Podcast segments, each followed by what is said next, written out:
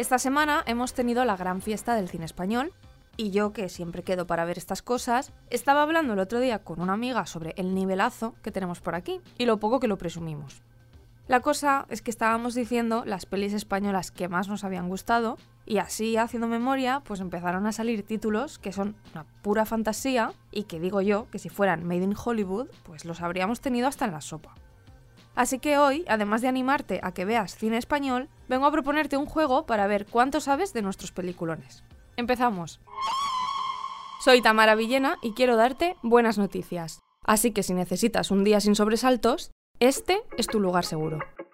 Los buenos días, un podcast diario para ponerte de buen humor. El pasado sábado se celebró la 38 edición de los Goya, y como a estas alturas ya lo sabrás, la Sociedad de la Nieve arrasó con 12 Goyas, entre ellos Mejor Película y Dirección, y se convirtió en la tercera producción con más cabezones en la historia de estos premios. Doy las gracias a este premio al público, porque el público es nuestra gran asignatura pendiente. Necesitamos un público fuerte, constante. 20.000 especies de abejas de Estebaliz Urresola se llevó tres premios y Robot Dreams de Pablo Berger se hizo con otros dos pero sin duda fue la noche de Bayona, que además aprovechó su discurso para reivindicar el cine español y dejar bien clarito el nivelazo que tenemos. Mi casa es el cine español, que estoy muy orgulloso de formar esta familia. Estoy feliz de que hagáis este éxito también el vuestro, porque creo en el cine español Así que hoy te traigo datos top de los Goya para que te luzcas, porque vamos a hacer un repaso por las pelis que más lo han petado en la historia de los premios y cuántos se llevaron. A ver cuántas aciertas, porque ya te digo yo que vas a flipar cuando escuches algunas pelis que están empatadas y otras que tienen menos de los que creías. También sirve como un resumen express de qué títulos españoles tienes que ver sí o sí, porque los peliculones que tenemos en el cine español siempre son buenas noticias. Empezamos por arriba del todo. Va, que yo no quiero hacerte sufrir. ¿Qué peli dirías que es la mejor del cine español? Al menos según nuestros críticos, claro. Va, te dejo unos segundos para que lo pienses. Pues el récord, desde 2004, lo sigue manteniendo Mar Adentro, de Alejandro Amenábar, que con 14 Goyas es la más premiada en los casi 40 años de estos premios. Goya es para Mar Adentro. Ay Carmela, de Carlos Saura, está en segunda posición con 13 y en tercer lugar ahora Bayona con la Sociedad de la Nieve y sus 12 cabezones. Después hay un triple empate entre La Isla Mínima de Alberto Rodríguez, Andía de John Garaño y Aitor Arregui y Blanca Nieves de Pablo Berger, que consiguieron 10 galardones. Y el Goya a la mejor película es para Blanca Nieves. Luego tenemos a Bayona, que se llevó 9 cabezones por Un monstruo viene a verme y son los mismos que ganó Agustí Villaronga por Panegre y también Fernando Trueba por Belle Époque, que además recordemos que fue la segunda película española en ganar un Oscar. La primera fue Volver a empezar de José Luis García en el 83. the Oscar goes to Belle Époque. Accepting the award, director Fernando Trueba.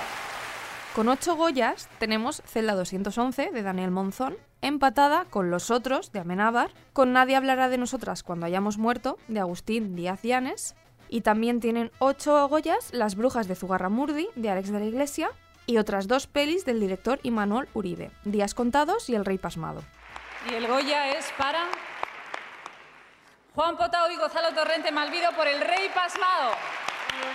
Ágora y Tesis de Amenábar, El Orfanato, que por cierto es la ópera prima de Bayona, El laberinto del fauno de Guillermo del Toro, Te doy mis ojos de Iciar Boyaín, La niña de tus ojos de Trueba y El perro del hortelano de Pilar Miró se llevaron siete Goyas. Y el Goya es para Pilar Miró por El perro del hortelano. Y claro, a estas alturas, pues ya te preguntarás, mm, ¿dónde está Almodóvar? Pues resulta que las mejores películas de nuestro director más internacional, según la Academia de Cine, claro, son Todo sobre mi madre y Dolor y Gloria, que se llevaron siete Goyas, los máximos que ha conseguido nunca el director manchego. Y el Goya a la mejor dirección es para Pedro Almodóvar. Otras como El Día de la Bestia, Camino, No habrá paz para los malvados y Vivir es fácil con los ojos cerrados tampoco se fueron de vacío y consiguieron seis Goyas. El mejor director, Alex de la Iglesia, por el Día de la Bestia. No sé cuántas habrás acertado o qué, pero mira, ya tienes material para ponerte al día con el cine español si es que aún no las has visto. Y además, si es que ya te he dicho que había mucho nivel por aquí, o sea que tienes faena. Algunos de los estrenos de esta semana ya puedes verlos en el cine porque han llegado este miércoles a las salas por San Valentín. Una de ellas, además de otras como Priscilla, Madame Web o Bob Marley One Love, es Buscando a Coque, una comedia española dirigida por Teresa Bellón y César Calvillo, en la que Hugo Silva y Alexandra Jiménez dan vida a una pareja que trata de hacer frente a la infidelidad de ella con el cantante Coquemaya, que además es el ídolo de él. Así que deciden ir a buscarlo a Miami para aclarar el asunto y el viaje, pues bueno, termina siendo mm, pues una situación perfecta para replantearse toda su relación. César, tengo que contarte una cosa. Me acosté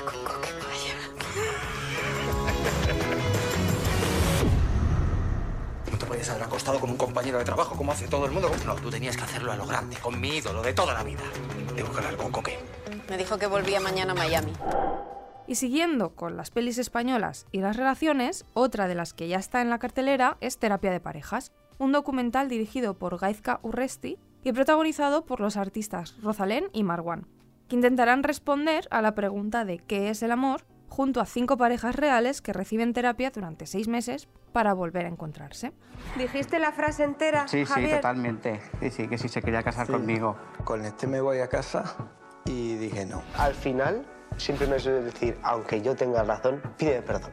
Joder, hay veces que sí que quiero que me den la razón, porque si la tengo, ¿por qué no me la más? Más de 100.000 parejas que hay en España que se rompen cada año.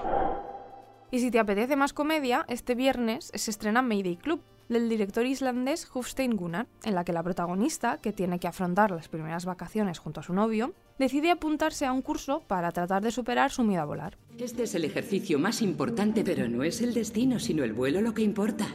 Ya os he reservado un vuelo a Islandia. Exótico, ¿verdad? ¿A ese cacho de roca volcánica en el Atlántico Norte? David, vuelve aquí, tienes valor para volar. Y ya para quienes prefieran un drama histórico, pues el viernes llega Nacimiento, que está inspirada en la historia real del primer sacerdote y mártir coreano, de un nombre que sintiéndolo mucho, pues yo por respeto no voy a pronunciar, ¿qué quieres que te diga? Pero bueno, que igual así a priori no te llama mucho, pero la cuestión es que la peli lo ha petado en Corea y tiene 15 millones de presupuesto. Yo te lo cuento por si te da por experimentar cuando vayas al cine o algo, no sé. El padre Moban quiere que seas sacerdote en Corea. Para nosotros, tener un hijo sacerdote es sencillamente un sueño. Lo haré, Y ya terminamos con el anime de Guardianes de la Noche rumbo al entrenamiento de los pilares. De acción y fantasía basada en los mangas originales de la saga Kimetsu no Yaiba, que es un auténtico fenómeno entre los amantes del género. En esta entrega, Tanjiro y el cuerpo del matademonio se enfrentarán al desenlace de la feroz batalla contra el impresionante demonio Hatengu. Vamos, que tienes donde elegir. Mañana más buenas noticias. Bye. Muchas gracias por escucharnos y gracias a ti, Tamara. Venga, hasta la próxima. Recuerda que si te ocurre algo bueno y quieres contárnoslo, puedes escribir a losbuenosdías@lasprovincias.es. Este podcast ha sido escrito por Tamara Villena. La edición es de Amalia Yusta y Paco Sánchez. El diseño sonoro es de Rodrigo Ortiz de Zarate y la producción de Miquel Abastida y Tamara Villena.